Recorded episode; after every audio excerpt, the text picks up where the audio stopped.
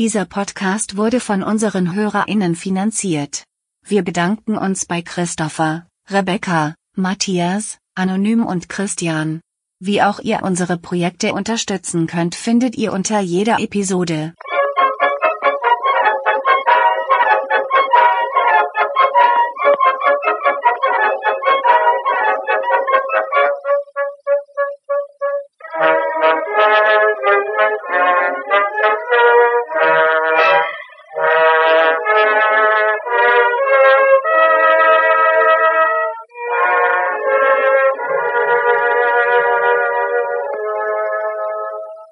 Hallo und herzlich willkommen beim König der Podcast, dem Podcast, bei dem wir Seemonster im Wald sehen und Wale an Land.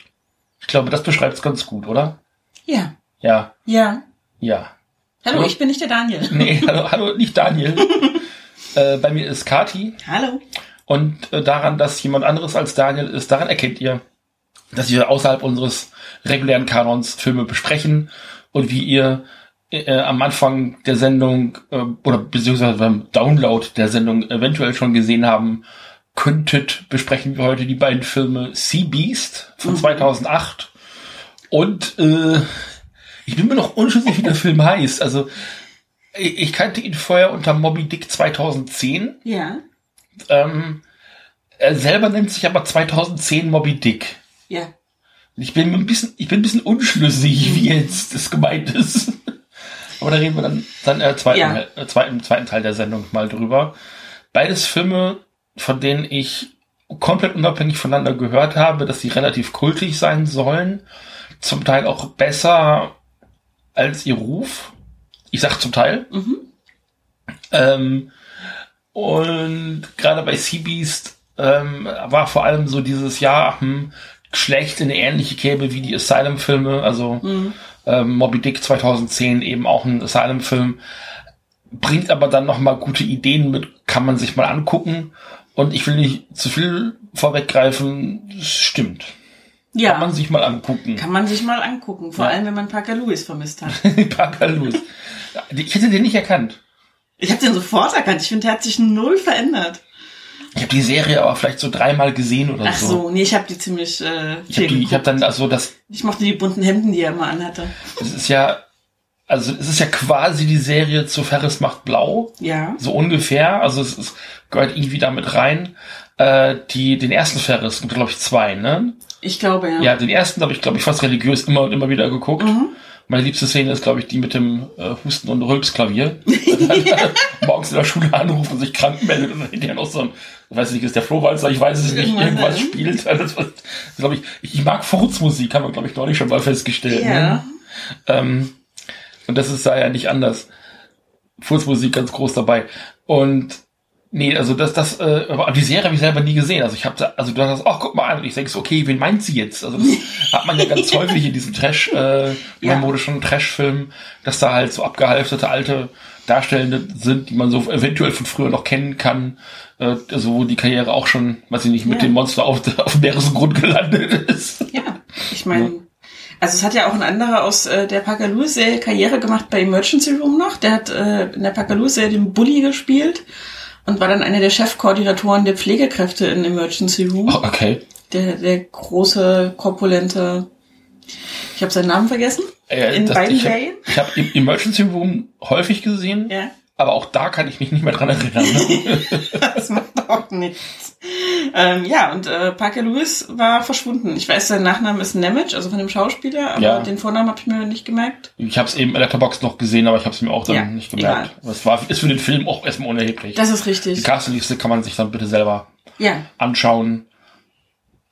Ist, wie ich jetzt rausgefunden habe, tatsächlich kein Asylum-Film. Mhm. Also ich hätte gedacht, das kommt eben auch so aus dieser Zeit. Ähm, der muss aber gelaufen sein, bevor dieser ganze Hype mit Sharknado und sowas überhaupt erstmal losging. Also das ist tatsächlich wohl ein halbwegs ernst gemeinter, in Anführungszeichen, Mhm. moderner Monsterfilm mit einem kleinen Budget.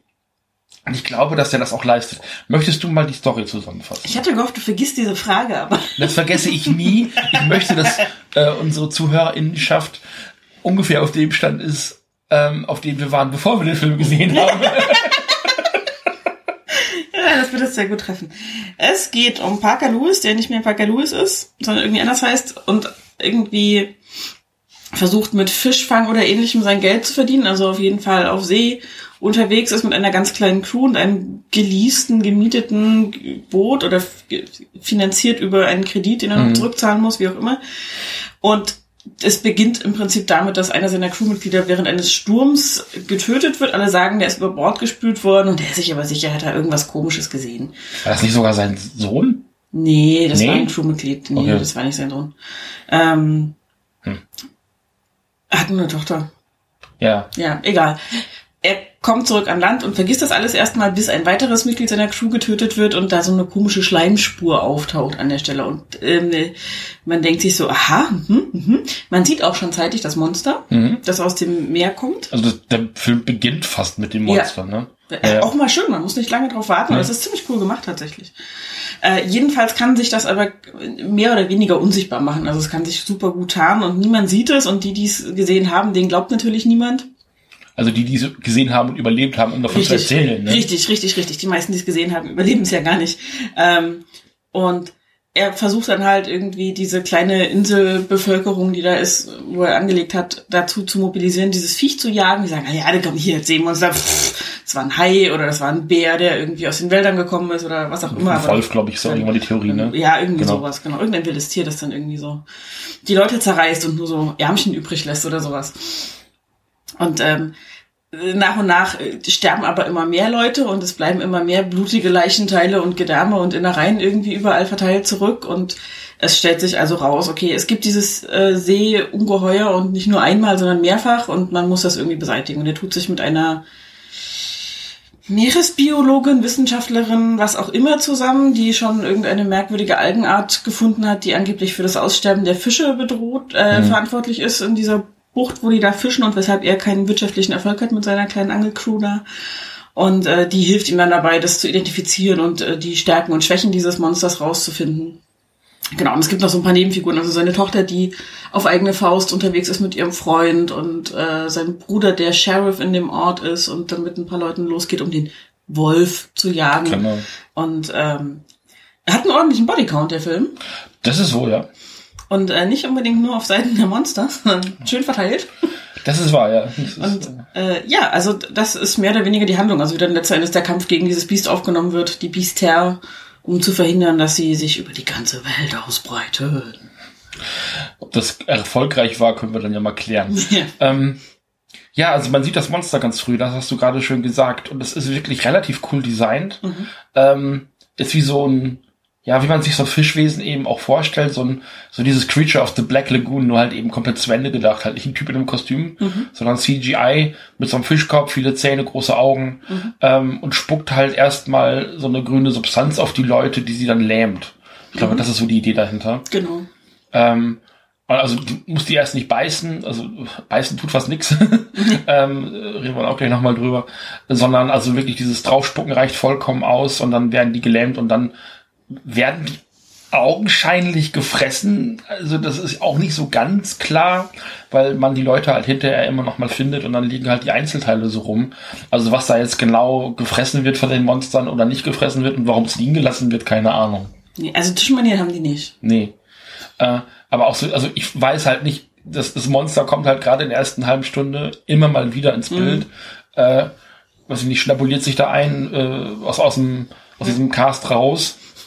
Und, ähm, und, und die liegen dann da aber einfach nur zerfleischt. Also ich habe nicht den Eindruck, als würden die sich da groß von ernähren. Also das ist so ein bisschen seltsam. Nee, also mal so der Eindruck, so die ersten zwei, drei Leute sind komplett gefressen worden, bis auf mal eine Hand oder sowas. Hm. Und dann sind sie aber offenbar satt und knuspern nur weiter, weil es noch lecker ist. Ja, so, die besten Stücke, so die Filetstücke, die Ja, genau. aus den Leuten raus. So ein bisschen wirkt es, ja, in der Tat.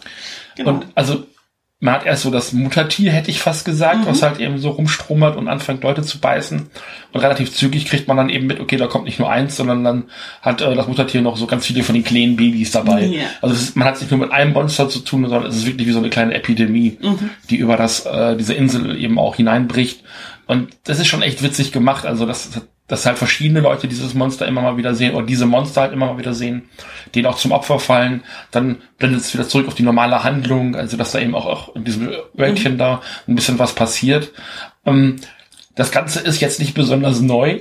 Also mich hat's, also gerade so diese Handlung äh, an, an, an dieser Hafen äh, Idylle, die ich fast gesagt, mega an der Weiße Hai erinnert, die du ja immer noch nicht gesehen hast. ich immer noch nicht gesehen habe, ja. Aber auch so dieses, ja, da draußen ist irgendwas und wir müssen es fangen. Und ein so ein äh, strubbeliger, alter, runtergekommener äh, Bötchenfahrer, der hat es dann früher mal gesehen, will aber nichts zu sagen. Das ist, also erinnert schon so sehr an den weißen Hai, also dass man dem auch nicht glaubt und dass man dem auch nicht traut und so. Und dass er zu dieser, ähm, eben Parker Lewis eben zu diesem Typen hingeht und versucht von ihm eben Unterstützung zu bekommen, weil ähm, er ist ja auch schon, also irgendwann auch damit rausrückt, dass er das bei diesem Unfall, äh, dieser Sturmnacht eben auch schon Ja. gesehen hat und ähm, er es aber erstmal nicht sagen wollte, weil es natürlich auch total abstrus ist. Er wusste ja auch selber nicht, was er gesehen hat. Lalalala. Genau. Aber- hat sich den Kopf angehauen oder sowas, ja. aber der Besowski-Typi da, äh, der will halt eben auch nichts mehr weiter dazu sagen, weil er wahrscheinlich schon genug Sport davon gehört hat Ja. und so. Also das sind, das sind schon echt, also das sind auch ein paar, zwei, drei Figuren, Ideen drin, die ich ganz gelungen fand. Und dann aber das Monster selber und also ich glaube, das ist der Film und die Leute, die ihn gemacht haben, sich auch bewusst, erinnert halt derbe an Predator. Also das ist so dieses Ja. Viech, was sich tarnen kann, was oben auf dem Baum sitzt und von unten auf die Leute runterspringt. Der Film heißt Sea Beast. Die kämpfen aber hauptsächlich im Wald gegen dieses Viech oder gegen diese Ja. Viecher. Also es ist so seltsam. Es ist tatsächlich äh, wenig im Wasser. Also wir hatten am Anfang auch ein bisschen Theorie aufgestellt, das ist ein Gremlin. Ja. Es vermehrt sich, wenn es mit Wasser in Berührung kommt. Ähm, es laufen richtig viele davon rum am Ende. Das ist auf jeden Fall so, aber sie laufen halt an Land rum. Also Ja. ganz am Anfang kommen sie eben mal aus dem Wasser. Und dann war's das aber. Dann sind die da halt immer auf dieser Insel unterwegs, äh, knuspern die Leute in den Häusern weg oder auf den Anlegestegen oder sonst irgendwie was. Aber halt eigentlich so wieder abtauchen tun die nicht. Ich habe so ein bisschen die Theorie, dass die einfach keine Idee gehabt haben, wie man sowas auf dem Meer dreht. Also man hätte ja auch ein großes Schiff nehmen können, hätte das da passieren lassen können. Kamera auf das Schiff und dann öfter mal das Meer filmen. Oder man holt sich irgendwie eine alte Lagerhalle, baut die zu einem Inneren von einem Schiff um ähm, und filmt dann öfter mal über eine Reling, ähm, wenn man da auf, äh, auf dem Meer ist oder sowas. Man hätte da vielleicht zwei, drei Sachen machen können. Also meine Theorie ist, dass die einfach nicht gewusst haben, wie die eine bedrohliche, also auch für diese Insel bedrohliche Situation herstellen können, ähm, ohne dass es halt zu so einem zu so einem Kammerspiel wird. Und also die brauchten wahrscheinlich, um halbwegs vernünftig was darstellen, also in ihrem eigenen Vermögen was darstellen zu können, einen etwas größeren Spielplatz. Also was Sinne des Wortes. Also die bewegen sich ja wirklich über sehr viele Standorte auf dieser Insel Das ist um es dann am Ende auf so einem Schiffswrack dann auch zusammenzuführen. Also das ist schon wirklich witzig. Und wie heißt der, Freund nochmal Danny?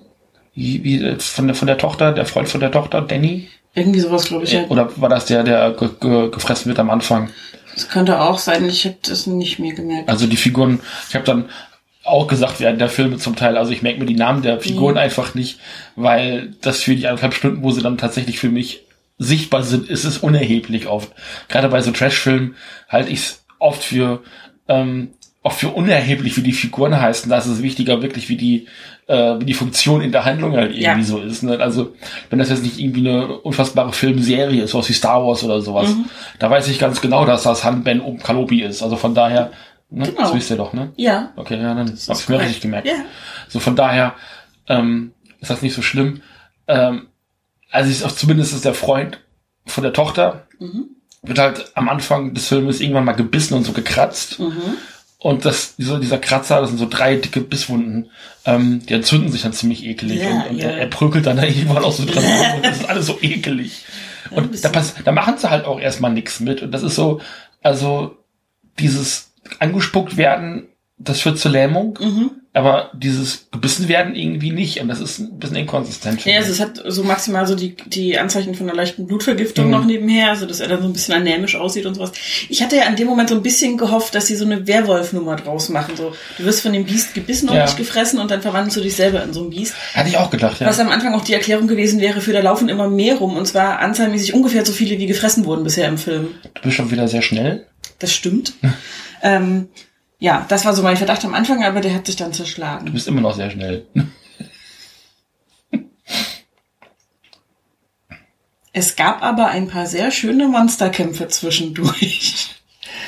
Das Monster ist halt komplett in CG und da gewöhnt man sich irgendwann dran. Also ich finde dafür, dass es, also der Film ist von 2008, dafür, dass der Film A so alt ist und B auch mit dem Budget gedreht worden ist, äh, wie er gedreht worden ist, ich glaube, dass, dass ähm, die Monsteranimation war damals schon nicht State of the Art.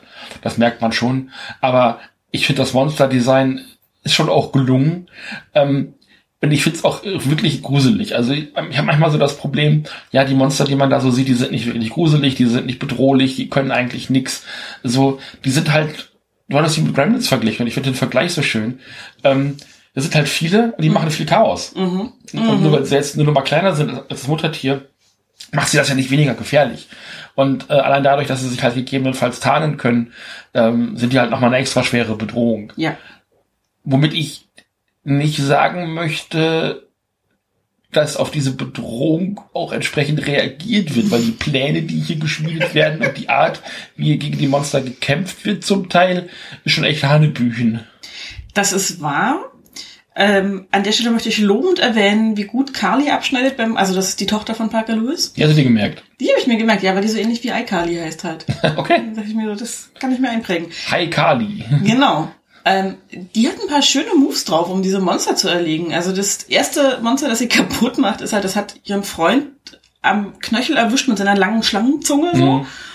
Und er kriegt sich selber nicht befreit und sie nimmt halt so einen riesigen Gestein, und flatscht den voll auf diese ausgestreckte Zunge drauf und das Monster dötzt halt volle Kanne mit dem Kopf dagegen so. Und spritzt das Blut aus dem Monster. Ja. Also muss wohl genug Schwung da gewesen sein. Ja. Also die können halt Menschen auch so an zu sich ranziehen. Genau. Da scheint in der Zunge wohl auch ordentlich Kraft zu sein und es schnalzt halt auf diesen Stein, was das Blatt und das ist schon echt witzig. Das ist sehr witzig. Ja.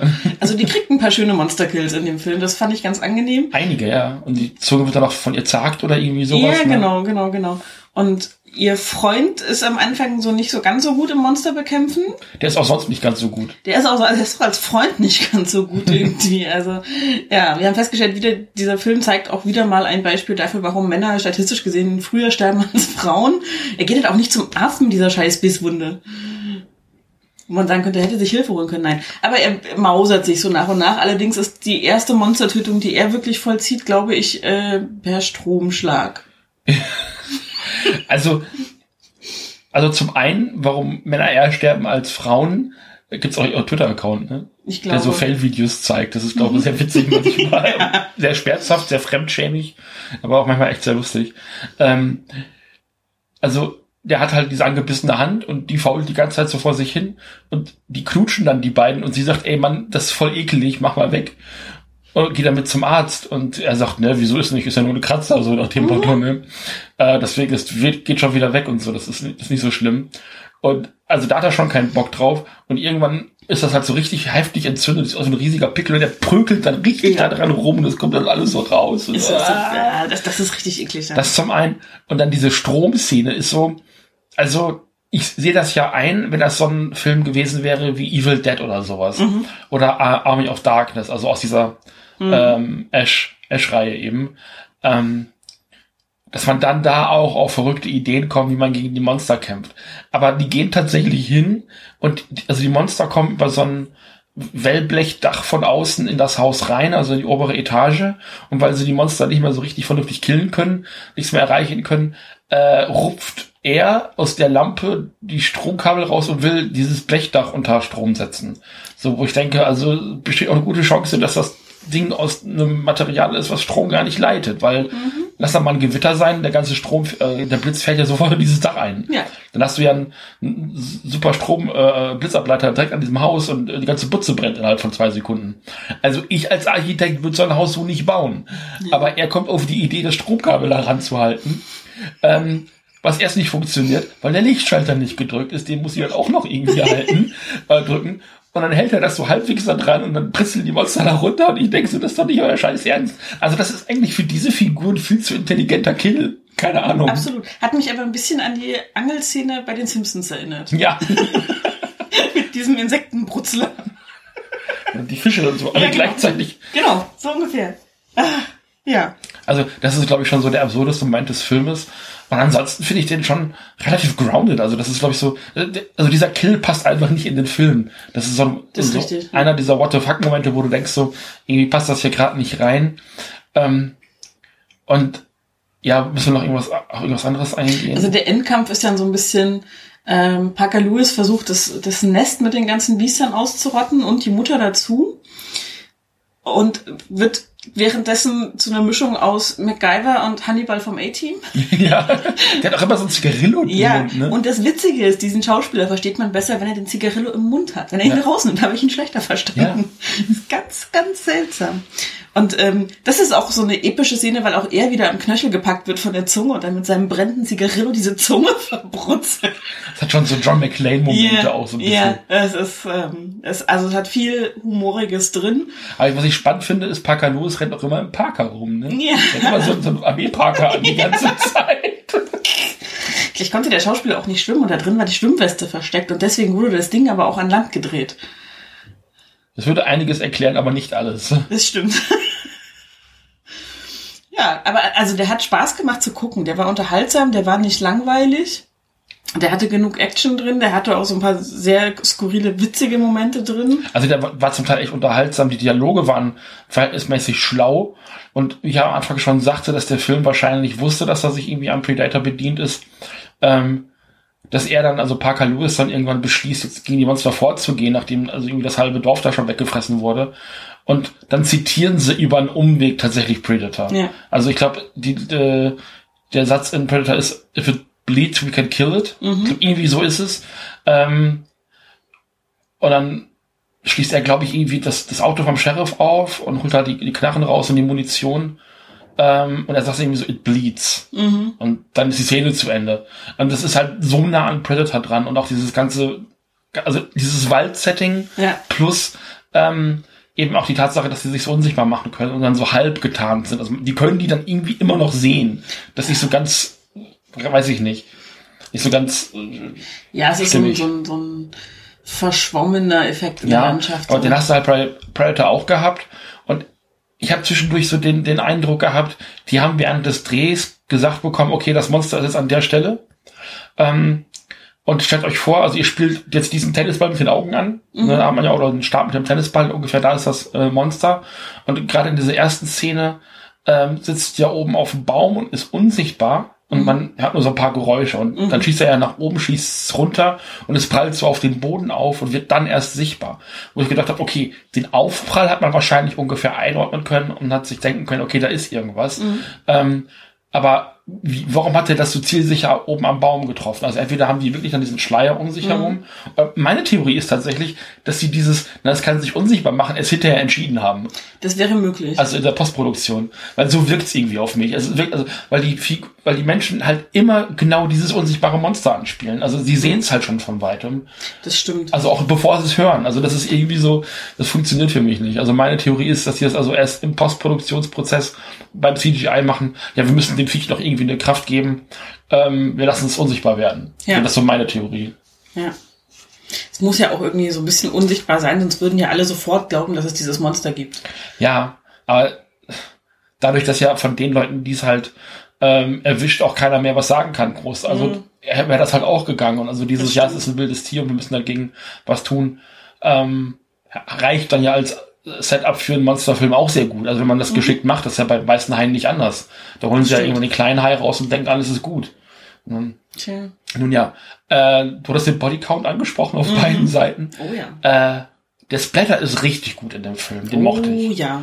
Ähm, also da liegen wirklich halbe Menschen rum, Gedärme, äh, abgetrennte Körperteile und so weiter und so fort. Wenn man das nicht haben kann, äh, dann Finger weg von diesem Film. Und also auch vermisste Leute, äh, die dann gesucht werden, die finden sie dann einfach so halb rumliegend im Wald Ja. und so. Das ist schon echt hart manchmal. Ja. Und äh, die eine Ehefrau von dem verrückten, also angeblich verrückten, äh, der sich dann irgendwann auch in diesen Haikäfig sperrt. Das ist die bescheuerte Szene im ganzen Film. Ähm, die wird dann also wirklich, also er ist ja in diesem Käfig drin, kann nichts tun. Ähm, und wird dann vor seinen Augen geköpft und dann spratzt das Blut auch in so einem großen Schwall aus ihrem Hals. Also da haben sie sich wirklich Mühe gemacht, wirklich ja. ein paar ordentliche Kills zu, äh, zu produzieren.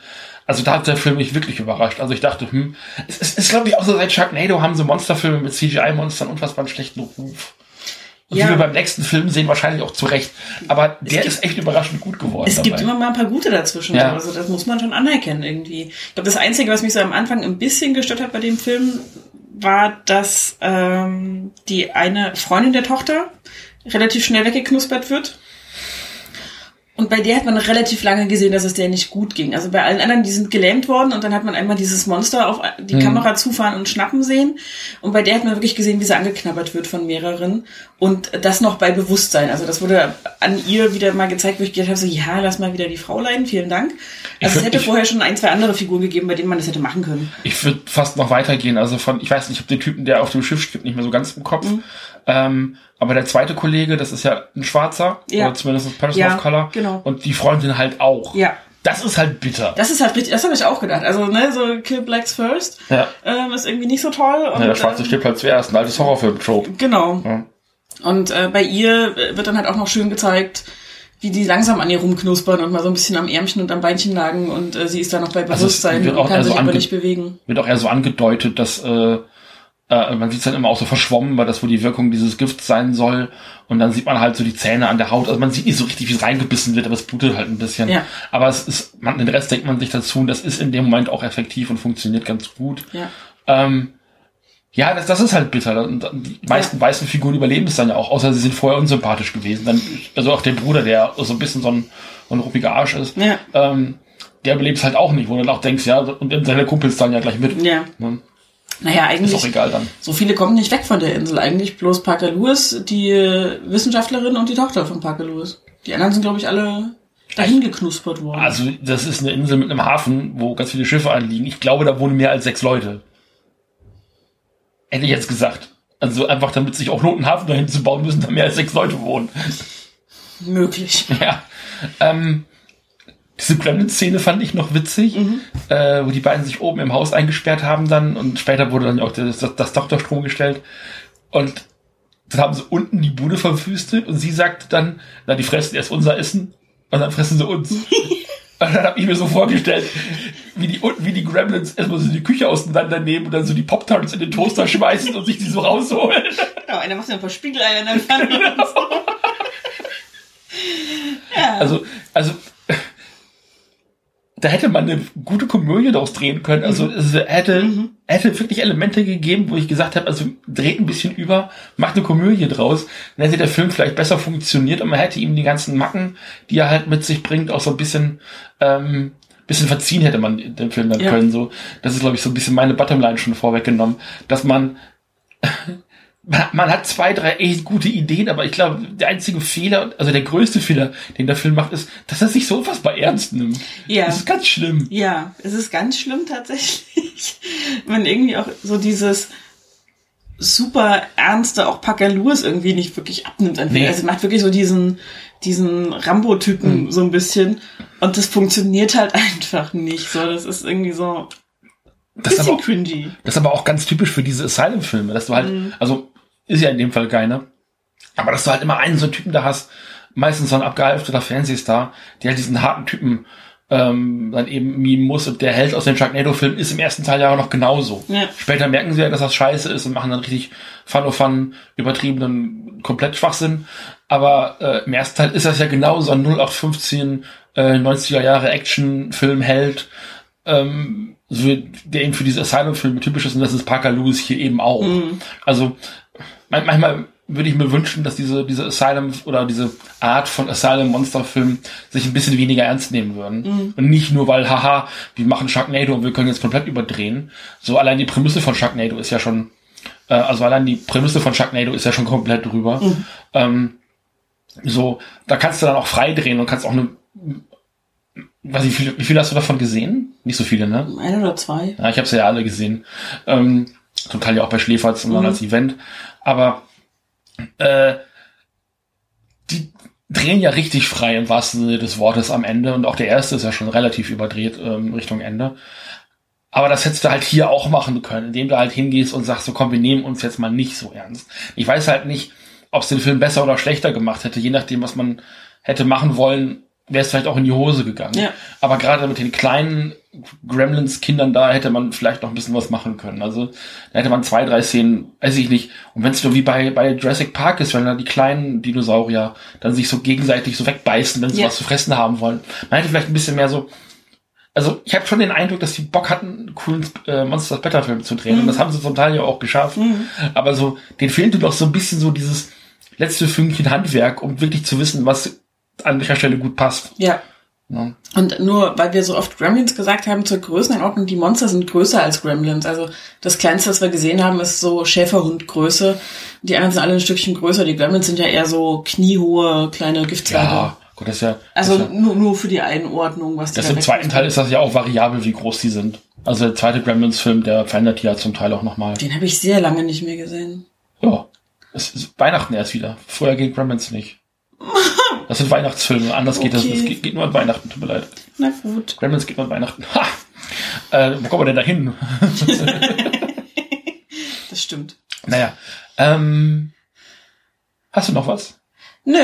Nö. Ich, soll ich dir eine Punktewertung Gib geben? mir mal so eine Punkte. Du kennst ja, du kennst ja unser Punktesystem. Vielleicht erkläre ich das zwischendurch noch mal so ein Mach bisschen. mal kurz, komm. Wir erfinden Kategorien und geben Punkte von 0 bis 10. Okay. Meist, die meisten, meisten Kategorien sind Rahmenhandlung, Monsterkampf. Mhm. Du kannst aber bewerten, was du willst. Erfinde einfach was. Okay. Also die äh, Fischfangfähigkeiten würde ich bei null ansetzen. Ich bin manchmal so müde. ja, ich weiß. ähm, nee, die Monster finde ich cool. Mhm. Den würde ich, ähm, also klar, die sind aus CGI und ich mag sie ja auch immer ein bisschen lieber, wenn sie aus was Reellem sind. Also nicht nur ein Tennisball, der irgendwo hingehalten wird, sondern ein Gummianzug oder eine Handpuppe oder was auch immer. Ähm, aber ich würde denen, glaube ich, sieben von zehn geben. Ich fand Okay. die ziemlich cool vom Design her. So, der mir gut gefallen.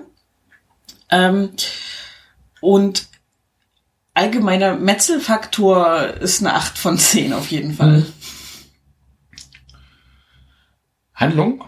Ha- ist alles eins? Also es ist nicht so, dass man irgendwie das parallel hat, dass das Monster das eine macht und die Menschen was anderes und nur so zufällig nebenher stolpern. Das finde ich schon mal sehr, sehr gut. Ähm, ist jetzt nicht super kreativ. Es ist halt, ähm, es kommt eine Bedrohung und wir müssen sie irgendwie vernichten und am Ende schaffen wir das ähm, unter schweren Verlusten.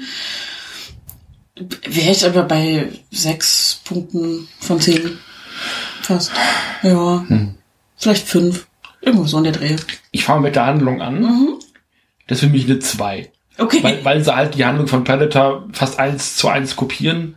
Ähm, und auch, dass, dass äh, Parker Lewis am Ende so dieser harte Typ wird. Das ist ja, also abgesehen davon, dass Arnie am Anfang schon aussieht wie ein Kleiderschrank, ähm, wird er am Ende ja auch nochmal rabiater. Und schmiert sich mit Schlamm ein und äh, damit äh, der Predator eben nicht mehr sehen kann und so weiter und so fort. Vielleicht sollte ich dazu sagen, ich habe auch Predator nie gesehen. Ja, das ist nicht so schlimm. Okay. Den gibt's glaube ich, gerade bei Netflix, den können wir die Tage mal gucken. Ähm, der ist echt sehenswert. Das ist Okay, gar nicht, gar nicht schlimm. okay. Also, kann man sich, also, Gut, ist, ähm, also die kopieren halt die Handlung von Predator in weiten Teilen und abgesehen davon, dass das äh, sich Parker Lewis am Ende nicht noch mit Schlamm einschmiert, äh, macht er halt halt diesen total elaborierten, also wo ich denke, wo holt er das alles her? Also diese diese Rube Goldbergs Maschine da am Ende diese diese Ketten Kettenreaktionsmaschine, das Monster dann in, also es muss halt auch alles exakt so passieren, wie er sich's ausgedacht hat, damit diese Falle funktioniert. Und genauso funktioniert's halt auch. Deswegen ist er total Hanebüchen. Ja, aber du hast vergessen, dass Parker Lewis auch schon zu Schulzeiten immer Streiche gespielt hat, die mit gewissen Mechaniken durchaus zu tun hatten. Gut. Trotzdem Bullshit. ähm, also das ist einfach Quatsch. Und also das ist halt der die 0815, das, da holst du wirklich keinen mehr hinterm äh, Ofen hervor. Und allein, also als mir dann schon auffiel, dass das Monster halt unfassbar ist, wie das äh, vom Predator oder der Predator und, äh, insgesamt oder die Predator sind ja mehrere, äh, das ist eine ganze Spezies, eine ganze Rasse. Ähm, da für mich dann schon so, äh, und dann wird halt auch so dieses, na, wir gehen irgendwo hin, werden da wieder vom Monster angegriffen, gehen dann da wieder irgendwo hin, werden da wieder vom Monster angegriffen. Das ist auch von der Dynamik, irgendwann denkst du auch, hm, reicht jetzt langsam. Also da passiert einfach auch nicht besonders viel. Die kämpfen sich an drei, vier verschiedenen Orten über diese Insel, treffen dann aufeinander und killen dann eben die Königin und dann das dieses Nest mit den Eiern. So, Dialoge sind okay. Ähm, ich habe am Anfang des Filmes auch schon gedacht, also die, die, die Schauspielenden, die in dem Film, die haben keine Schule besucht, die sind einfach äh, geübte Autodidakten und haben das aber selber beigebracht, äh, mehr, mehr recht als schlecht. Sind dann aber auch genau die Figuren, die innerhalb der ersten Viertelstunde weggeknuspert werden, wo es dann auch nicht schlimm ist, dass sie weg sind. Ähm, bei zwei, drei Figuren merkt man, dass sie schon mal in einer Serie mitgespielt haben, aber das war es dann vielleicht auch. Also alles, was so auf diese Trash-Monster-Filme äh, zutrifft, wenn es um die Schauspielkunst der Leute an äh, betrifft, dann ist das, das passt hier hundertprozentig. Also wie, wie die Blaupause, wie, wie, die, wie die Faust aufs blaue Auge äh, hier komplett drauf. Also das ist, da reißt der Film für mich keine Bäume aus. Ähm, Monster Design habe ich schon gesagt, da gebe ich eine 6. Das ist für mich ein, ein durchschnittlich und auch funktionierendes Monster, hat coole Fähigkeiten, äh, die, also was bei Monstern halt für mich inzwischen auch wichtig ist, dass die am Anfang aufgestellten Regeln funktionieren und das tun sie. Mhm. Auch wenn nicht wirklich ganz klar wird, ob das Monster von Anfang an sich unsichtbar machen konnte oder ob das hinterher dazugefügt worden ist. Mhm. Aber dieses unsichtbar machen, anschleichen, äh, Leute überraschen, wegknuspern, äh, die kleinen Kinder kommen irgendwann dazu. Da sind ein paar Szenen dabei, die wirklich überraschen. Und auch so dieser erste Auftritt der Kinder nach dem Motto, oh guck mal, es ist nicht nur eins. Mhm. Das kommt wirklich plötzlich und ähm, wird den Rest des Filmes auch gut weitergearbeitet. Ja. Da bleibe ich bei den Monster um äh, bei sechs. Ich fand den Splatter-Faktor sehr angenehm, der hat mich auch überrascht. Mhm. Also ich glaube, wenn der Film den nicht gehabt hätte und der wäre zu dem, also das wäre jetzt so ein Film ein Stück weit ja auch auf, wenn man das mag. Ja. Und ich mag ja, wenn dann äh, irgendwas aus dem Wasser aufsteigt, dann ist es so eine Apparhand oder sowas. Ja. Das feiere ich ja immer, weil ich diesen, weil ich diesen Moment Moment mag, wie die Figuren realisieren, was mhm. es eigentlich ist und so. Und auch so diesen Horror, den man dann da mitbekommt. Und auch so, dass dann, dann die ganzen Körperteile im, äh, im Wald liegen und die Leute nach und nach dann auch äh, realisieren, wie gefährlich es gerade ist. Da gebe ich eine glatte 8 für. Ne? Mhm. Also diesen Metzelfaktor.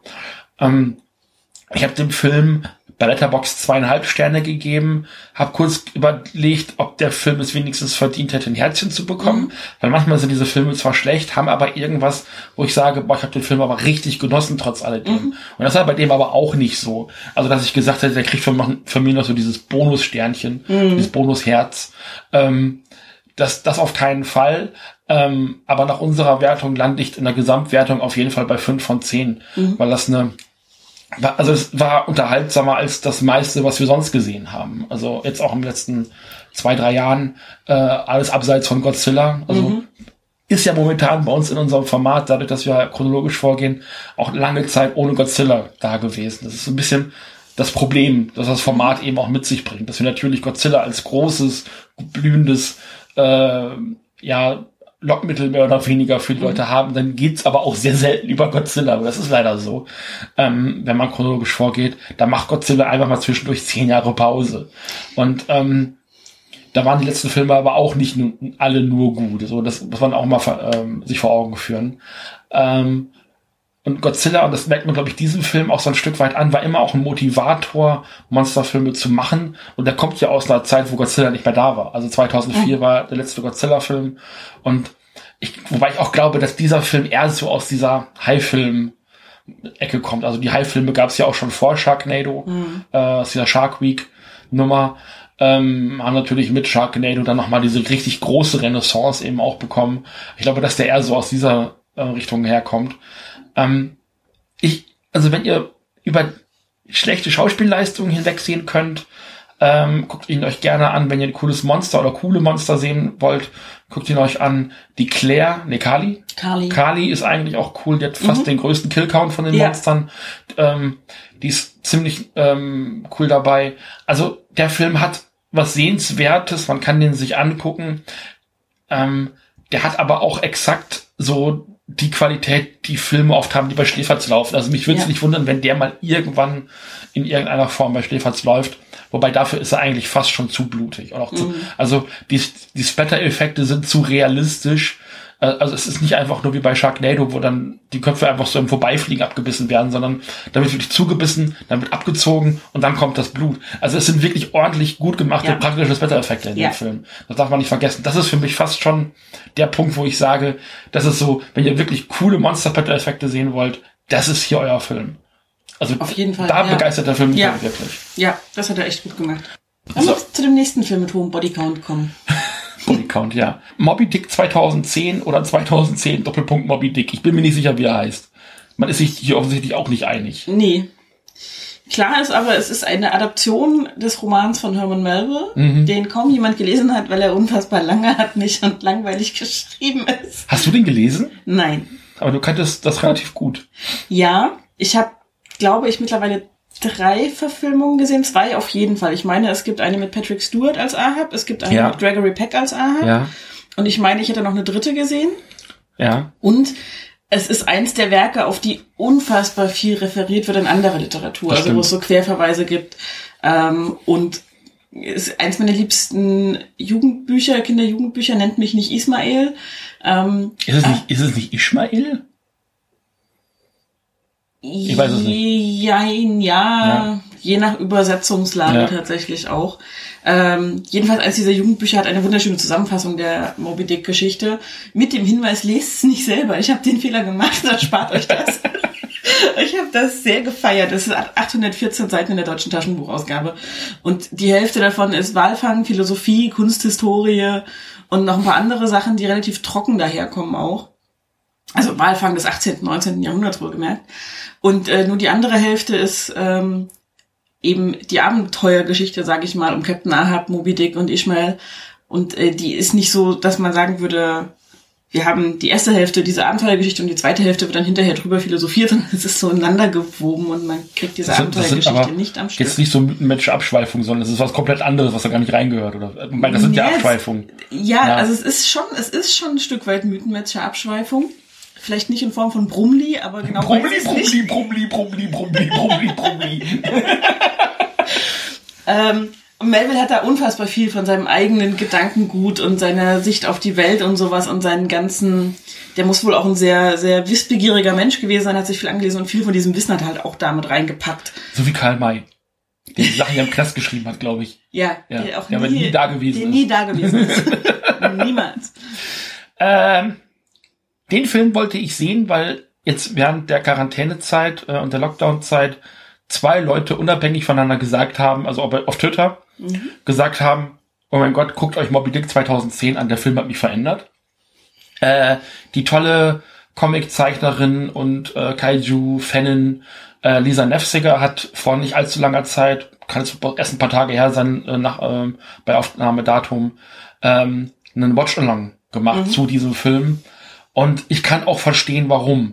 Ich habe das die erste Stunde nicht verstanden, in der letzten schon. Ja. ähm, Kathi, möchtest du mal die Story zusammenfassen?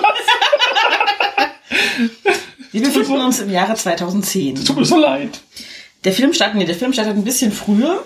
Äh, Schätzung, 60ern. schätzungsweise so in den 60er, 70er Jahren. Also 69 sagen sie, glaube ich, relativ deutlich. ne? möglich, ja. Irgendwann, ja. Das kann gut sein. Wir befinden uns auf einem U-Boot, einem amerikanischen, und der Mensch, der am Sonar sitzt und Funksignale empfängt, ähm, sagt, hier ist irgendwas im Wasser, irgendwas Großes, das ist kein U-Boot, das ist kein dies, das ist kein, das ist irgendein Lebewesen, hier ist was. Und keiner glaubt ihm, bis das äh, U-Boot von einem sehr großen weißen Wal in zwei Hälften gebissen wird. Es muss irgendwo in der Arktis oder Antarktis sein, weil es strandet am Ende auf so einer großen Eisscholle, äh, wo der Wal dann in so einem Eisloch wieder verschwindet, nachdem er ein Stück von dem Schiff mit runtergezogen hat. Sehr hübsch gemacht. Und der Wal hat halt, als er das Schiff in zwei gebissen hat, von diesem jungen Sonartechniker ein Bein mitgenommen und von seinem Kumpel einen Arm. Dieses Bein hat er nicht mitgenommen. Ja, der, also der war in so einer Konsole eingeklemmt Mhm. und dann hat der Wal die andere Hälfte abgebissen und dann war es halt ab. Also das ist, ist- also man, es ist nicht so wie bei Captain Hook und dem Krokodil, dass er das Nee. halt direkt abbeißt. Ne? Nee, nee, also dafür ist der Wal auch zu groß. So präzise kann der, glaube ich, gar nicht zubeißen, dass er Menschen einfach nur ein einzelnes Bein abbeißt. ähm, da ist er sehr viel zu groß für. Und er verschwindet wieder in der Tiefsee. Die beiden werden tatsächlich gerettet. Wir verfolgen erstmal nur den Sonarmenschen. Der andere taucht später nochmal auf. Der wurde schon von Anfang an als Ahab angesprochen. Und mittlerweile ist er selber Captain auf einem U-Boot, ähm, ausgestattet mit Torpedos und Waffen aller Art. Na, du greifst ein bisschen vor. Also da fehlt ja noch der erste Auftritt von, von Gabriela. Oh, stimmt, Gabrielle ist dabei. Das Genau. ist so toll. Heißt die Gabriela oder Gabriella?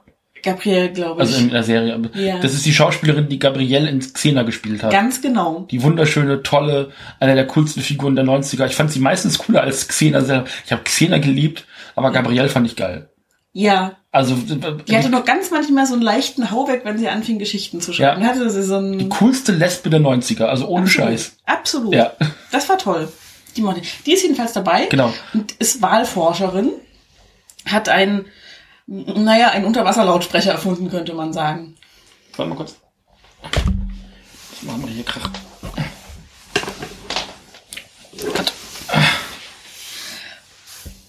Und mit diesem versucht sie Wale anzulocken, beziehungsweise hat den eigentlich entwickelt, um Wale zu warnen und aus dem Weg zu scheuchen, sage ich mal, wenn U-Boote kommen, die mit ihrem Sonar eben die Orientierung von Walen stören. Ein Frühwahlsystem. Hast du sehr lange drauf gewartet jetzt, oder? Ja. Sehr schön. Die ist mit ihrem Assistenten an Bord eines winzig kleinen Motorboots. Das als Forschungsstation dient. Das ist so lächerlich eigentlich. Und dieses wird aufgebracht von. Weißt du eigentlich, wie schwer es ist, heute an Mittel zu kommen? Asylum hat es nicht geschafft, also. Siehst du mal. Ja. ähm, die, also das funktioniert, dieser, dieser Wahllockruf-Lautsprecher oder Warnruf-Lautsprecher. Und die Wale kommen erst und dann verschwinden sie plötzlich wieder, weil nämlich die Pequod auftaucht, so heißt das U-Boot von mittlerweile Captain Ahab. Und die laden die beiden, also Forscherin und Assistenten, ein, an Bord zu kommen, wobei die Einladung eher so ist, äh, macht hinne, wir lassen euch keine Wahl. Nach Paragraph 1 Absatz 9. Was ein, was ein Migrations- und Sklaverei Artikel ist. Ich habe jetzt aber auch nur in die US-Verfassung geguckt. Ja. Ich habe hab nicht in Seerecht geguckt, vielleicht war das der Fehler, keine Ahnung. Möglicherweise haben die ein eigenes, ja, das kann Ja. sein. Jedenfalls werden die beiden. Aber die haben US-Constitution gesagt, oder? ich glaube, US-Verfassung, ich weiß es nicht mehr. äh, keine Ahnung. Ähm, die beiden werden also an Bord der Pequod geholt, ähm, das Schiff von Ahab, das U-Boot, das wirklich bis an die Zähne bewaffnet ist, könnte man sagen, um diese Technik anzuwenden, um Moby Dick zu finden, also diesen weißen Wal, der Moby Dick heißt. Mit Hilfe einer Kassette, die Ahab seit offenbar 40 Jahren oder länger mit sich herumträgt, weil wir Ja. haben ja mittlerweile nicht mehr 1969, sondern 2010.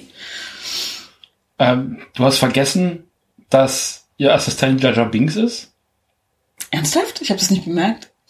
Also ihr Assistent, den hast du nicht gemerkt? Also doch, ich habe ihn bemerkt, aber ach so, du meinst nicht nicht in echt, sondern als als Figur. Als Figur. ach so, ja, Ähm, ein großer, langer, schlachsiger Schwarzer. ja. Ähm, der gibt doch den einen, den einen Schwarzen, den Gegenspieler. Ist das Ishmael?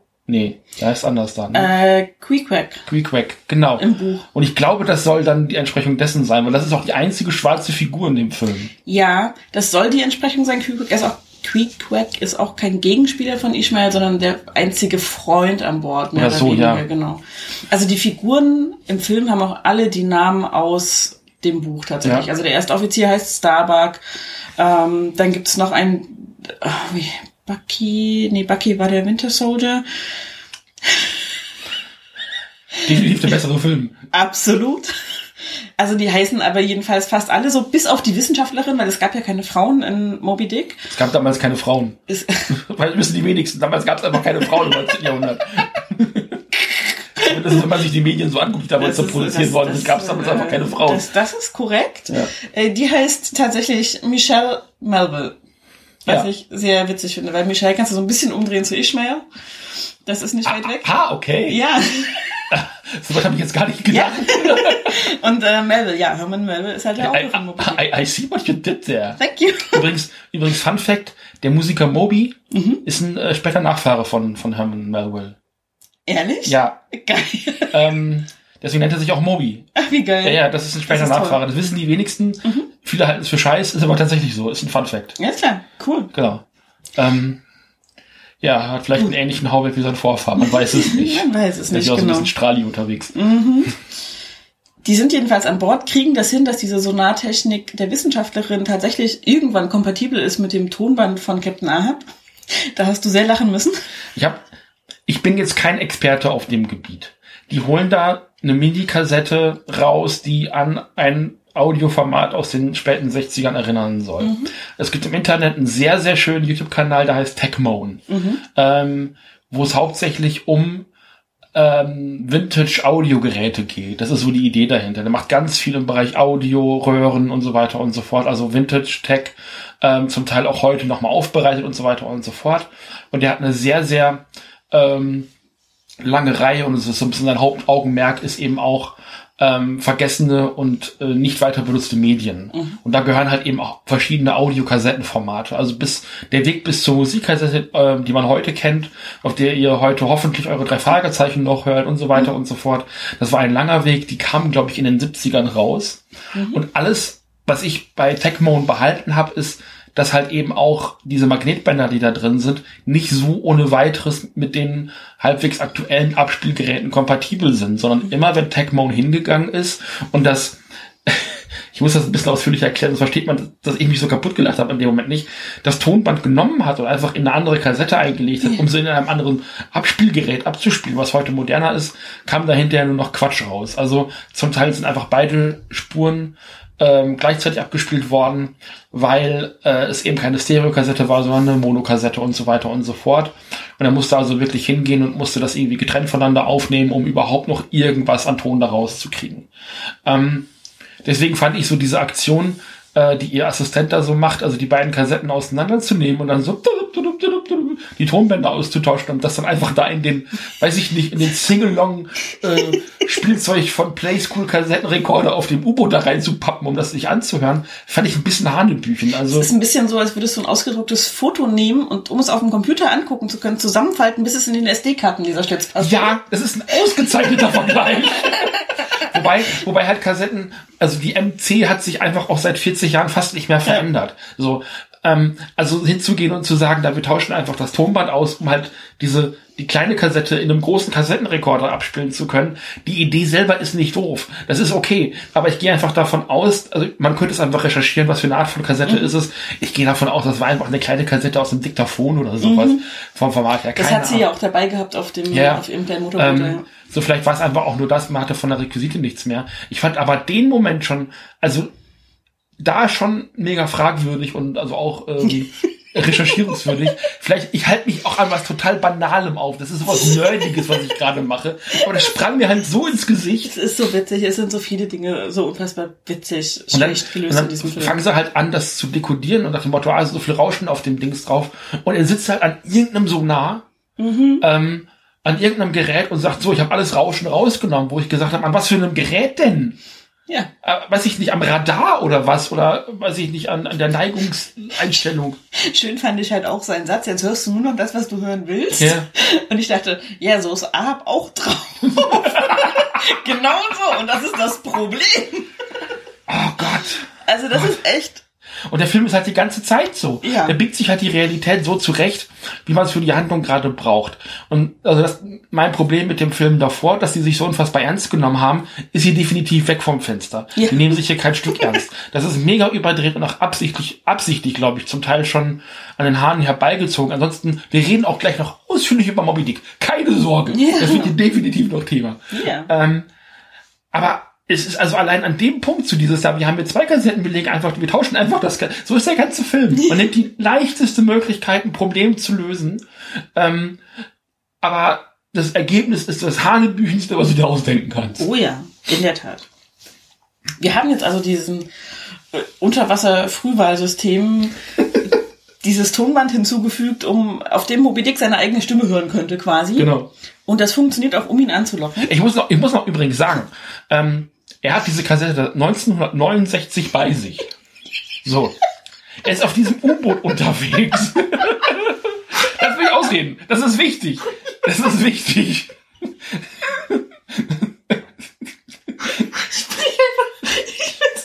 Warum bist du nicht mehr auf die Idee gekommen, sich einen Kassettenrekorder zu kaufen, der das abspielen kann? Und das irgendwie, also offenbar ist ja irgendein Abspielgerät mit dem System des U-Boots ja, ja. kompatibel. Ja, ja. Und zwar nicht erst seit heute, sondern also, ne? Also und das ist, das ist nicht der voreingebaute CD-Spieler mit Radio und Bluetooth. Das ist irgendwas, was da schon drin war, irgendwie. Ja. Du willst ja deine Hula-Hula-Musik da irgendwie, deine, ja. deine, deine U-Boot-Musik da irgendwie abspielen können oder so. Genau. Ja, jedenfalls hat er das bisher aber nicht geschafft, dieses Ding irgendwie ins Meer zu strahlen, damit Moby Dick kommt und er seine Rache austoben kann. Und er ich, ich dachte, warum benutzt er nicht einfach da so nah? Ich dachte, Wale kommunizieren mit Ultraschall, was ist da los? Man weiß es nicht. Also er ist auch nicht der Schlauste, muss man mal sagen. Also wahrscheinlich hat der Wal mehr als nur sein Bein abgerupft. Wahrscheinlich ist gleich so ein bisschen Hirnmasse mit rausgeflossen oder so. Man weiß es nicht. Er hatte ja auch so einen Schnitt im Gesicht, vielleicht war das irgendwie fatal. Man weiß es nicht. Ähm, ja, Kassettenrekorder. der hat dich echt fertig gemacht. Jedenfalls funktioniert das. Der Wal kommt auch und Ahab tarnt seine Rache für sein abes Bein damit, dass er sagt, naja, aber dieser Wal ist ja für so und so viele untergegangene Boote und U-Boote und überhaupt verantwortlich und wir müssen den töten, damit er hier sonst nicht die Küste angreift oder irgendwas. Es tut mir leid, war noch gar nicht aus der Storybesprechung raus, ne? Nee. Nee. noch nicht. Alles gut. Alles gut das Anlocken klappt, das Töten klappt nicht so gut. Die machen zwischendurch irgendwie versehentlich ein anderes U-Boot platt. Also da ist nicht so ganz klar, wer da jetzt tatsächlich dafür verantwortlich ist. Da geht ein anderes U-Boot bei drauf, inklusive der gesamten Mannschaft. Und Ahab dreht es so, dass seine Mannschaft auf seinem U-Boot, auf der Pequod, ähm, angestachelt wird, Rache zu nehmen für die Kameraden, die auf dem anderen U-Boot jetzt getötet wurden, so. Dass die da irgendwie selber mit verantwortlich sind, naja, Amerikaner halt, reden wir nicht drüber. Das ist ja das Übliche. Und die Wissenschaftlerin ist die einzige, die immer mal so ein bisschen dagegen redet, aber tatsächlich nur redet, weil ihre Handlungen alle dazu führen, dass Ahab immer einen Schritt weiterkommt zu diesem Wahl. Mhm. So, der ist auch mega inkonsequent ist. Egal. Die werden jedenfalls dann irgendwann in diesem äh, in die Nähe von so einem Atoll oder sowas, so eine kleine Insel ist das Ja. gespült und beschließen dem Wal da eine Falle zu stellen mit irgendwie Wasser, Unterwasserminen und Torpedos und hast du nicht gesehen und wir locken den hier hin und wir locken den dahin und Ahab hat dann irgendwie Moby klaut ihm ein zweites Mal sein Bein und zwar das, was schon ab ist. Also er hat da so ein Metall. So ein Roboterbein. Ja, ja, also echt so ein Terminator, stumpf, stumpf. Ganz furchtbar. Und das mobst ihm Moby Dick auch wieder. Also er verliert es halt in diesem ganzen Ding und schraubt. Da hätte er einen Kassettenrekorder einbauen können. Er hätte mit diesem verdammten Bein die Kassette abspielen können. Halleluja. Und er ersetzt dieses Metallbein mit Hilfe eines Grabkreuzes. also sie sitzen da an dem Strand und er, er, also er befiehlt einem seiner Leute, gib mir mal dieses Kreuz, wo das und das draufsteht. Also er weiß auch, was auf diesem Kreuz draufsteht, Ja. ohne da drauf zu Er gucken. weiß, wessen Grab das ist und so. Das muss aus dem Buch kommen, sonst hätten die das nicht eingebaut. Also da gehe ich ganz, das ist so offensichtlich, dass das irgendwie aus der Vorlage, auch sein Name ist so konkret, Ja. was diese Figur gemacht hat, ist mega konkret. Ja.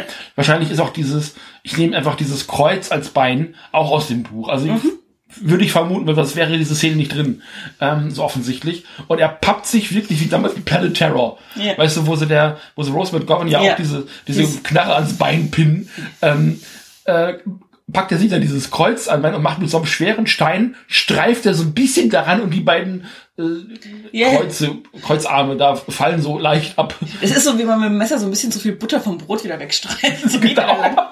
Es ist echt mega hell. Und um es zu befestigen, hat er vorher zweimal mit so einem Faustkeilstein oben auf das Kreuz draufgehauen und kann sich dann unten an den Beinstumpf dran stecken. Es ist, es ist, ich kann nicht beschreiben, wie lächerlich es ist. Es ist unfassbar albern. Mittlerweile Äh, ist äh, der Kumpel von damals, von dem ersten Angriff, der Genau. mit dem Appenarm, ist auch mit dabei, mit von der Partie und versucht Ahab noch so ein bisschen zur Vernunft zu bringen und zu sagen, ja komm jetzt hier, blas das mal ab, die haben schon Waffen auf dich losgeschickt und der taucht halt auch einfach auf, man weiß gar nicht, wo der herkommt, was der der- da tut und was der, Nee. was der gemacht hat. Der, der wird mit dem Hubschrauber eingeflogen. Es gibt zwischendurch so ein paar Godzilla-ähnliche Szenen tatsächlich, wo so in so einem Besprechungsraum Militärs beieinander sitzen und irgendwelche Schlachtpläne Ja. erstellen, ähm, die aber mega Fremdkörper in diesem Film sind irgendwie, weil man überhaupt nicht weiß, wer da wie weisungsbefugt ist oder sonst irgendwas. Und jedenfalls ist er dann auch dabei und schafft es aber auch nicht, Ahab zur Vernunft zu bringen und hilft dann, diese Falle auf Ja. dieser Insel aufzustellen. Und die rudern also mit so ein paar Schlauchbooten dahin und ich glaube auch mit diesem kleinen äh, Motorboot von der Wissenschaftlerin, das irgendwas mit The Coffin im, im, im Bootsnamen trägt, also der Sarg, was natürlich auch eine Anspielung auf das Buch ist. Weil Ishmael ja irgendwie in so einem Sarg abgetrieben wird dann. Ganz toll. Und äh, dann versuchen sie eben diesen Wal in einer Bucht festzusetzen, um ihn da abknallen zu können. Und das führt zu einer der brillantesten Szenen dieses Films. Der Typ mit dem Appenarm und zwei seiner Leute stehen am Strand und der eine guckt aufs Meer und sagt, ich sehe da was, ich sehe da was und rennt ins flache Wasser und steht dann nicht mal knietief drin. ins flache, ins flache Wasser. Da musst du noch keine Schwimmflügel anziehen. Wenn dir der Ball abtreibt, kannst du hinterherlaufen und musst noch 100 Meter weiterlaufen, damit du überhaupt ins Tiefe kommst. Das ist erst Schwimmerbecken. Äh, ja, also, Also, wirklich, das da, Pipi-Becken im Schwimmbad. ich wollte gerade sagen, wenn da, wenn da Krabbelkinder mit Windel drin sind und in die Windel machen, dann wird das Wasser nicht dreckig davon, so flach ist es. Ja. Und das ist, da rennt er rein und der Typ mit dem Appenarm ruft, nein, komm zurück und hat irgendwas gesehen. Und dann guckt man so von oben drauf. Und siehst so einen schwarzen Schatten, was das Maul sein muss oder irgendwas. Das Oder Auge. Augen, das Augen, ist das Auge. Der Moby, Moby Dick liegt in diesem flachen Wasser, hat sich da rein versteckt, auf die Seite gelegt. Und zwar so, dass seine Seitenarmflosse nicht aus dem Wasser guckt. Und der ist halt, der ist halt wirklich so, so kegelförmig gebaut. Also die würde da rausgucken, egal Alles. wie der sich auf die Seite dreht, ne? Der ist so riesengroß, das ist ein 600 Meter langer Wal, da Ja. würde der rausgucken. So. Und, und der, der, der Typ, der ins Wasser gelaufen ist, steht quasi auf dem Gesicht von Moby Dick und Moby Dick springt auf, Meter hoch, 100 Meter hoch. Also aus dem Liegen, Ja. katapultiert er sich da hoch und frisst diesen Typen und knuspert den da weg. Und dann schwingt er sich, ohne Anlauf zu nehmen, ohne zu tauchen, über diese Insel hindurch. Also hin, hinten im Hintergrund auf die auf die Insel. Auf die Insel. Eigentlich auf die Insel, auf den Strand. Ähm, um dann ähnlich wie Godzilla im ersten Godzilla, Mhm. das ist eine relativ, also ich glaube, es ist eine Anspielung, ähm, hinten über diesen Berg wieder zurückzukommen und wieder Leute anzugreifen. ja. Also das hat, also diese Momente waren so absurd, die haben mich für alles vorherige entschädigt. Absolut, absolut. Also das Ende des Filmes, was? Also Moby Dick flutscht da zwischendurch auf dem Bauch über den Strand wie Pinguine über Eisschollen. Ja. Ist das wirklich und es ist so, es sieht so albern aus, wie es klingt. Und es ist, der hat wirklich, der hat wirklich Kaiju-Größe. Ja. Das ist ein Der Riesenvieh. Der ist, der ist richtig groß. Den haben sie richtig groß gemacht. Und dann springt er wieder so über die Insel. Das hat so ein bisschen Free Willy Charakter. Free Mobil. Ah, sehr schön. Und jedenfalls geht das mit der Falle alles ganz furchtbar schief. Moby kommt durch diese Unterwasserminen durch, die Torpedos verfehlen ihn und dann sitzt der Typ mit dem Appenarm und dem verbliebenen Kumpel am Strand. Äh, der eine kippt sich einen aus dem Flachmann, der andere zündet sich die Zigarre an und die Wissenschaftlerin ist noch dabei und versucht wegzulaufen.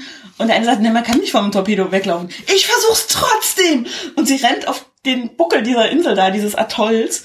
Und dann treffen die Torpedos und es fliegt alles in die Die Luft. ganze Insel. Eine Riesenexplosion. Schnitt. Und sie kommt aus dem Wasser wieder nach oben getaucht.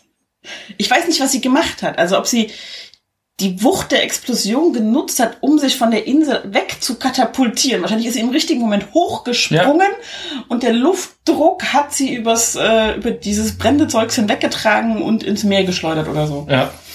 Großartiger Film, 10 von 10 Punkten. Das ist einfach. Ahab tot, Moby noch am Leben, alle anderen tot. Keiner hat was gelernt. Keiner hat was So gelernt. mag ich das. Ja. 10 von 10 Punkten. Absolut, absolut. Und übrig bleibt die Wissenschaftlerin. Immerhin. Übrig bleibt die Wissenschaft. Was zur fickenden Hölle, um bei Schläferz zu zitieren, war bitte das. Man weiß es nicht. Wir haben den ja sogar auf Deutsch gesehen. Also beide Ja. Filme kann man legal auf YouTube gucken. Die musst du dir nicht, äh, muss, muss man sich nicht illegal irgendwo herziehen. Die gibt es tatsächlich auf so diesen Filmkanälen, von denen es da reichlich viele gibt. Einfach so zum Gucken. Den ersten haben wir auf Englisch im ähm, OV gesehen. Ich glaube, diese Asylum-Filme kannst du nur synchronisiert gucken. Ja. Ähm, wir haben den, ich habe den Fehler gemacht, den letzten ähm, Asylum-Film, den wir auch hier dann im Podcast besprochen haben, den hast du zum Teil ja auch mitgeguckt. Oder sogar ganz, oder? Kaiju, Kaiju, Kaiju Monster Island hast du, glaube ich, ganz mitgeguckt. Ne? Ja. Äh, es tut mir sehr leid. ähm, den haben wir halt im Or- Originalton gesehen. Ich glaube, Asylum-Film musste wirklich auf Deutsch gucken. Ja. Damit einfach klar wird, okay, wir sind jetzt hier gerade in einer anderen Realität. Das ist nicht, weiß ich nicht, letzte Tankstelle vorm Ende der Realität oder so, keine Ahnung. Vielleicht auch schon dahinter, man weiß es nicht. Für die Leute, die es gemacht haben, auf jeden Ja. Fall. Ja. Also das ist, also Das- wir brauchen gar nicht großartig über den Film sprechen, weil ähm, hat man einen Asylum-Film gesehen, hat man diesen gesehen. Ähm, was halt wirklich halt nach vor, vorstechen ist, ist halt das Monster, was halt eine relativ prominente Rolle in dem Film hat. Und da sparen sie auch nicht mit. Das Ding ist vollkommen CGI, es ist relativ detailliert dargestellt. Das ist eins einer der besseren Monsterfilme von, von Asylum auf jeden Fall. Äh, bevor sie angefangen haben, das in Low Quality rauszuscheißen wie nichts Gutes. Ähm, aber es ist so, also manchmal habe ich den Eindruck, an, an Stellen, wo sie es nicht müssen, geben sie sich Mühe. Also das eben auch bei dem Monster hier, sich Ja. so Mühe zu geben. So diesen riesig, dieses riesige Monsterwalviech, was auch keinem Wal entspricht, den es jemals auf dieser Erde gegeben hat. Es ist absurd. Ähm, also wir brauchen eigentlich gar nicht großartig weiter über diesen Film zu sprechen, weil vieles habe ich ja auch schon angesprochen. Worauf ich nochmal eingehen möchte, ist mir ganz wichtig, diese Kassette. Also das ist,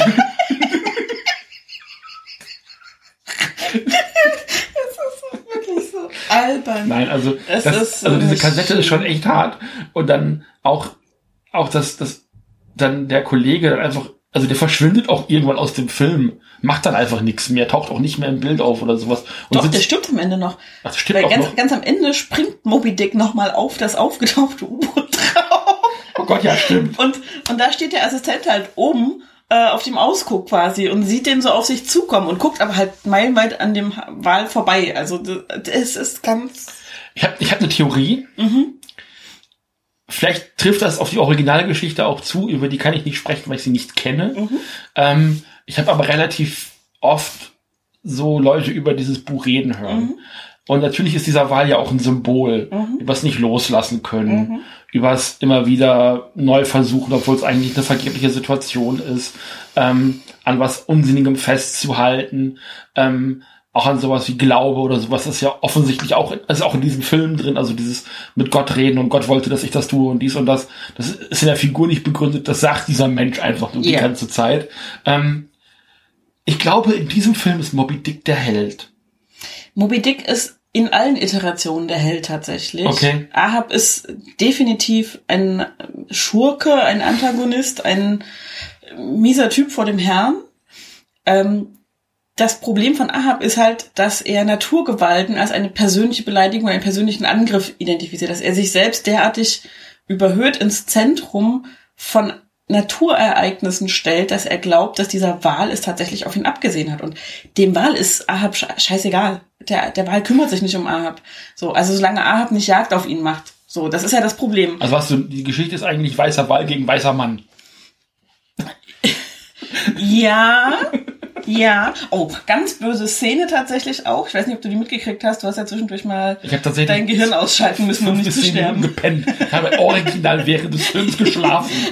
Und es gibt eine Szene, da ist der Assistent, ein Schwarzer, an Deck dieses U-Boots, wie auch immer, mit einem anderen schwarzen Crewmitglied von diesem U-Boot. Also man kann auf die meisten U-Boote man kann auf die meisten U-Boote schon oben drauf, das geht. Ja, also irgendwie ist da so ein. Also wenn die oben an einem, also ja, ja. sollte man nicht machen, wenn sie unter Wasser sind, aber. Das ist ein bisschen ungünstig, ja. Geht schon. Geht schon.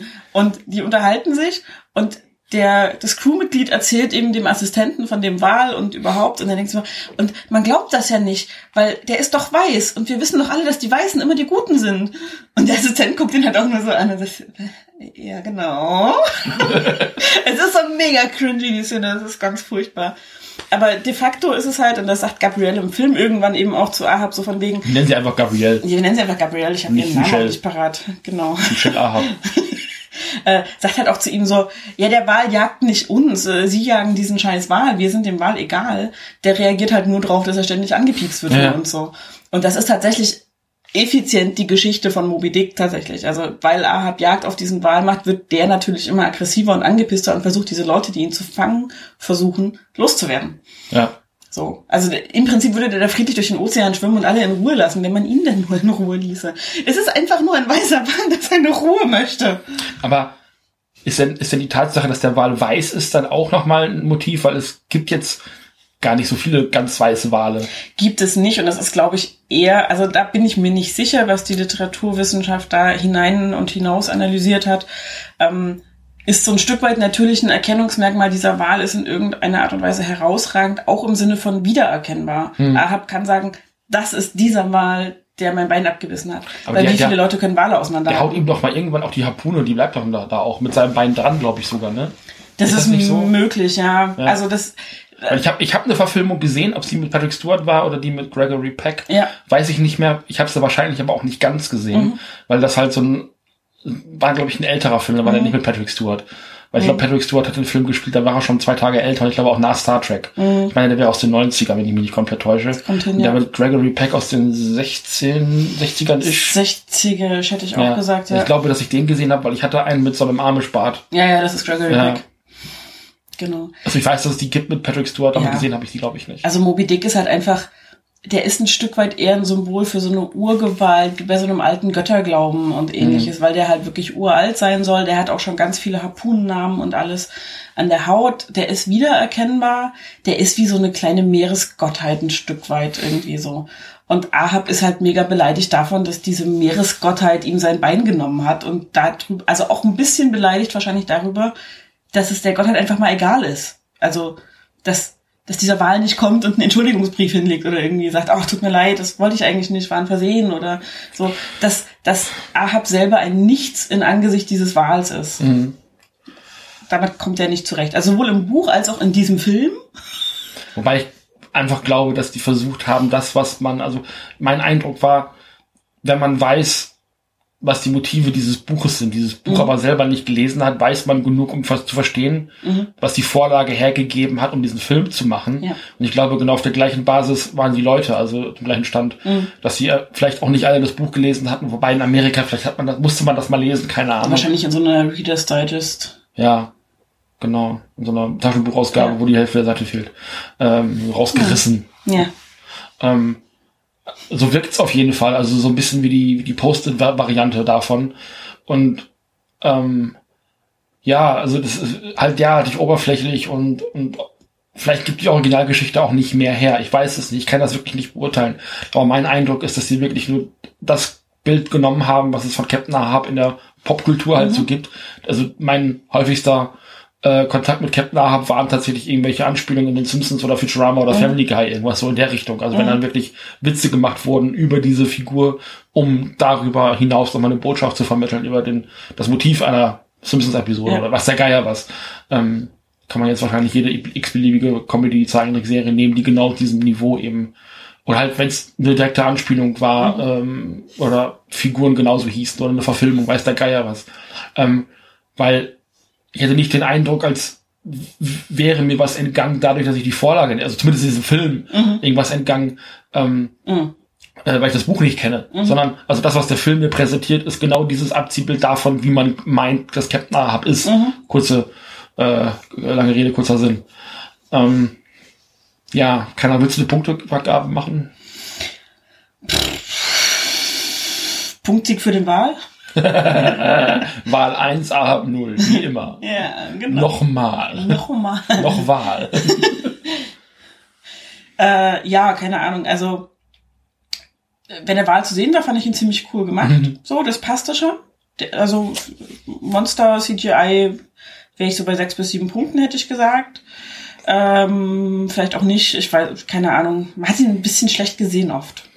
Weiß ich nicht. Ja, das sind, wenn du sechs bis sieben Punkte vergeben möchtest, vergib bitte sechs bis sieben ich, Punkte. Ich, ich bin, ich kann, ich weiß es nicht. Lass von mir nicht verunsichern. Ja, nee, also ich, ach, keine Ahnung. Ich fand ihn cool, wenn er an Land war, auch wenn das albern ist bei einem Wahl. Aber hey, wir reden hier über 2010 Moby Dick. Da ist alles albern. Ähm, Handlung, ja, so, das ist halt basic, das, was im Buch drin ist, ein Stück weit. Ich finde es ganz nett, dass sie eine Frau mit reingenommen haben. Immerhin eine. ich finde es ganz nett, dass eine Frau dabei ist. das hat jetzt der Handlung auch nicht geholfen, aber egal. Äh, weiß ich nicht. Also über weite Teile ist es so ein, so ein bisschen stupider, wir sind das Militär und die stärksten Film. Der scheitert aufgrund der Vorlage wahrscheinlich auch, aber hm. naja. Ist jetzt nichts, was mich vom Hocker reißt, da wäre ich so bei drei bis vier Punkten vielleicht. Seefahrt null. Auf nautischer Ebene ganz, ganz, ganz tief abgesunken, absolut. Absolut. ähm, ja, der Wal ist cool. Und der hat tatsächlich, also auch von der Dynamik und von der Geschwindigkeit, wie dieser Wal oft durchs Bild fliegt und aus der Luft, äh, also aus dem Wasser in die Luft aufsteigt und ein Hubschrauber aus dem aus der Luft pickt und alles. Also das sind, das sind alles Dinge, die hier passieren und die machen dann auch Spaß, die sind sinnbefreit. Ähm, das ist einfach Fun of Fun, Monster Trash vom Allerfeinsten. Das macht Spaß. Ähm, aber auf der menschlichen Handlungsebene, also da, wo es, also eben losgelöst, also ich glaube, dass ich war auch wieder so eine Theorie, weil ich das Buch nicht kenne. Aber vielleicht würde Moby Dick genauso gut funktionieren, gäbe es diesen Wahl nicht. Also zumindest ist dieser Film würde halt ohne den Wal nicht funktionieren, weil du halt was brauchst, was dich zwischendurch aus diesem Komaschlaf wieder rauszieht. Keine Ahnung. Ja, ähm, und also die Wahlszenen wirbeln dich wirklich im wahrsten Sinne des Wortes dann wieder auf, weil es ist derartig überdreht und krass. Mhm. Also es hat wirklich was von einem Godzilla-Film. Also dieses, dieser Wal ist ein waschechtes Kaiju. Mhm. Also so wie man es gar nicht meint. Also ich, würde jetzt nicht so weit gehen und sagen, Moby Dick grundsätzlich ist ein Kaiju-Film. Auch die alte Verfilmung ist es das wahrscheinlich eher nicht. Und ich wäre auch nie auf die Idee gekommen, bis ich vor kurzem von diesem Film auch so ein bisschen mehr erfahren habe, äh, eine Moby Dick Verfilmung im König der Podcasts zu besprechen. Auch er hätte tausendmal von The Asylum sein mhm. können. Aber dieses Monster, dieser Moby Dick Monsterwahl ist tatsächlich so, wie man sich ein Kaiju vorstellt. Es ist eine Naturgewalt, es ist riesengroß, ähm, es habst einen kleinen Militärhubschrauber aus der Luft, obwohl es ein Wassertier ist und so weiter und so fort. Alles Also das erfüllt wirklich alle Kategorien eines Kaijus. Ähm, vom Design her gebe ich dem Ganzen ähm, auch noch ein paar Punkte, der ist wirklich cool gemacht, der sieht bedrohlich aus. Das CGI ist über weiten Teile sogar relativ gut für einen Film dieses Kalibers. Ich habe hab spätere Asylum-Filme gesehen, die deutlich schlechteres CGI hatten. Mhm. Man muss ja bei Asylum-Filmen, weil es ja auch gerne Haie sind, immer von CGI sprechen. Das haben wir ja gelernt beim Hai-Alarm-Podcast. Schönen Gruß.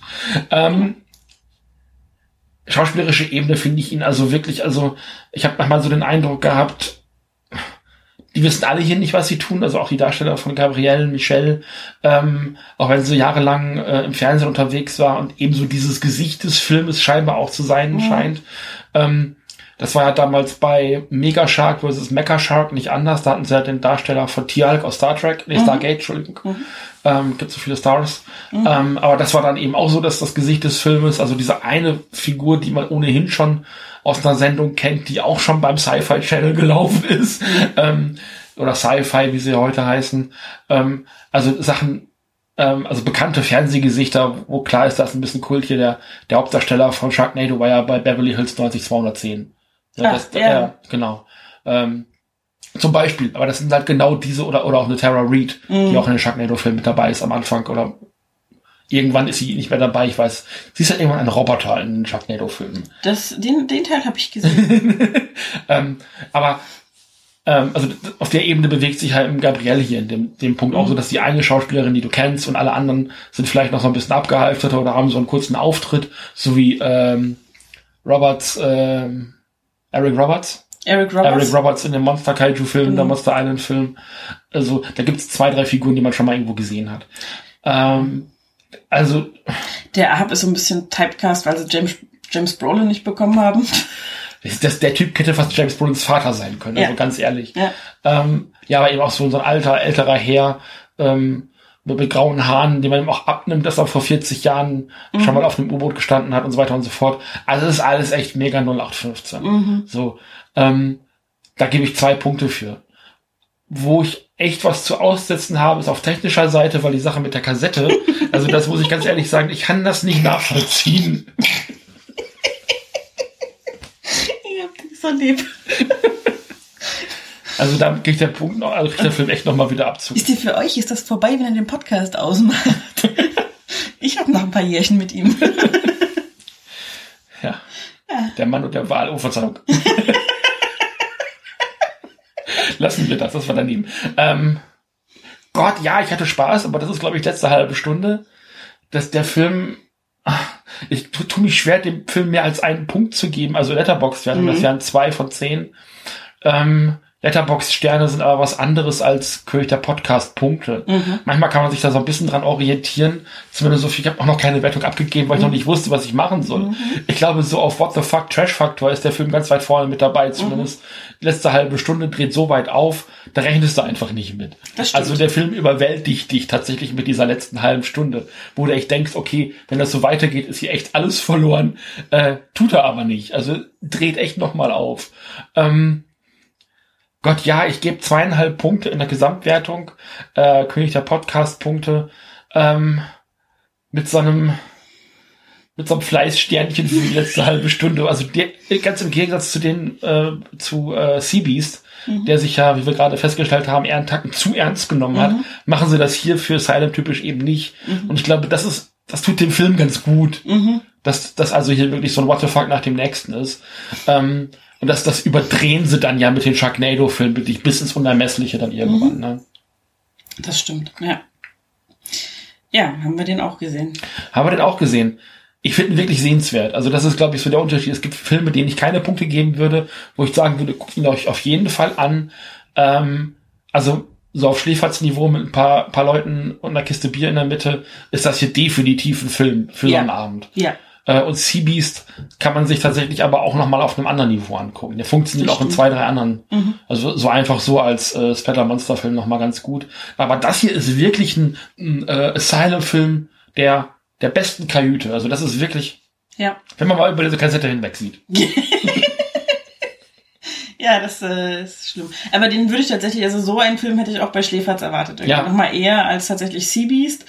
Äh, weil du, wie gesagt, äh, wie du schon gesagt hattest, da der Bodycount ein bisschen zu splatterig, zu mhm. hoch ist, so. Ähm, aber der hier ist eine 1A-Kandidat dafür, dass man sich mit Schläferz gepflegt die Kante gibt irgendwie oder Ja. ähm, den Abend auf Twitter lustig verbringt. Der hat halt auch genau diese Dynamik, dass halt der ganze kranke Kram jetzt in der letzten halben Stunde passiert. Ja. So, ne? Und ähm, das ist ja bei den Schläferz-Filmen häufig so, du musst ja nicht nur durch den Film durch, sondern oft noch mal durch die Moderation, die hier oben drauf kommt und die Werbepausen. Die machen dann vor allem so die erste Stunde von so Trash-Filmen unheimlich lang. Ähm, und das ist hier nicht anders. Also die erste Stunde ist wirklich eine Zumutung. Ja. Und dann geht's halt richtig los. ja. Gut, Haben wir das geschafft? das war ja ein, ein nautisches Erlebnis sondergleichen heute. Ich sag dir. Das, äh, ja. ja, Jetzt muss man wieder was Gutes gucken. Wie wär's mit 20.000 Meilen zu dem Meer? den haben wir, glaube ich, bei, äh, bei Disney Plus, ne? Ich glaube. Ja. Den würde ich gerne mal wieder gucken. Ja. Ganz unironisch. Einfach mal wieder so einen schönen.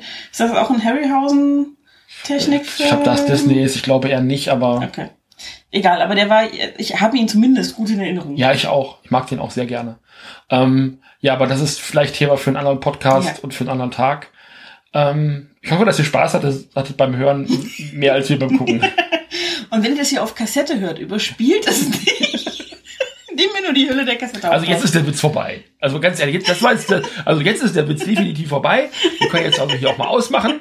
Ja, also ihr Witz ja auch nicht